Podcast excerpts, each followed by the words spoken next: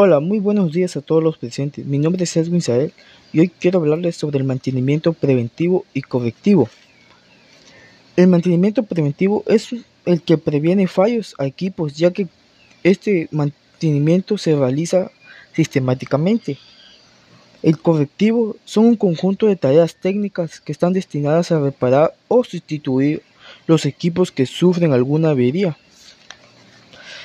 También cuentan con una diferencia principal, ya que ambos se realizan en tiempos diferentes, ya que como lo mencioné antes, el correctivo solamente se realiza cuando se presentan fallos, en cambio el preventivo se puede realizar como de determinados tiempos, ya que tiene un mantenimiento programado.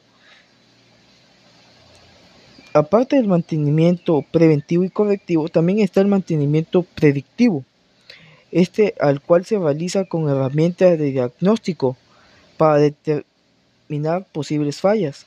Sin embargo, las, herramientas usadas se pueden usar para, de forma muy continua para que el sistema no se detenga. Oh, perdón, es sin que el sistema se detenga. También cuenta con unos ligeros criterios que son el mantenimiento que el DBC de un sistema en serie se actualice,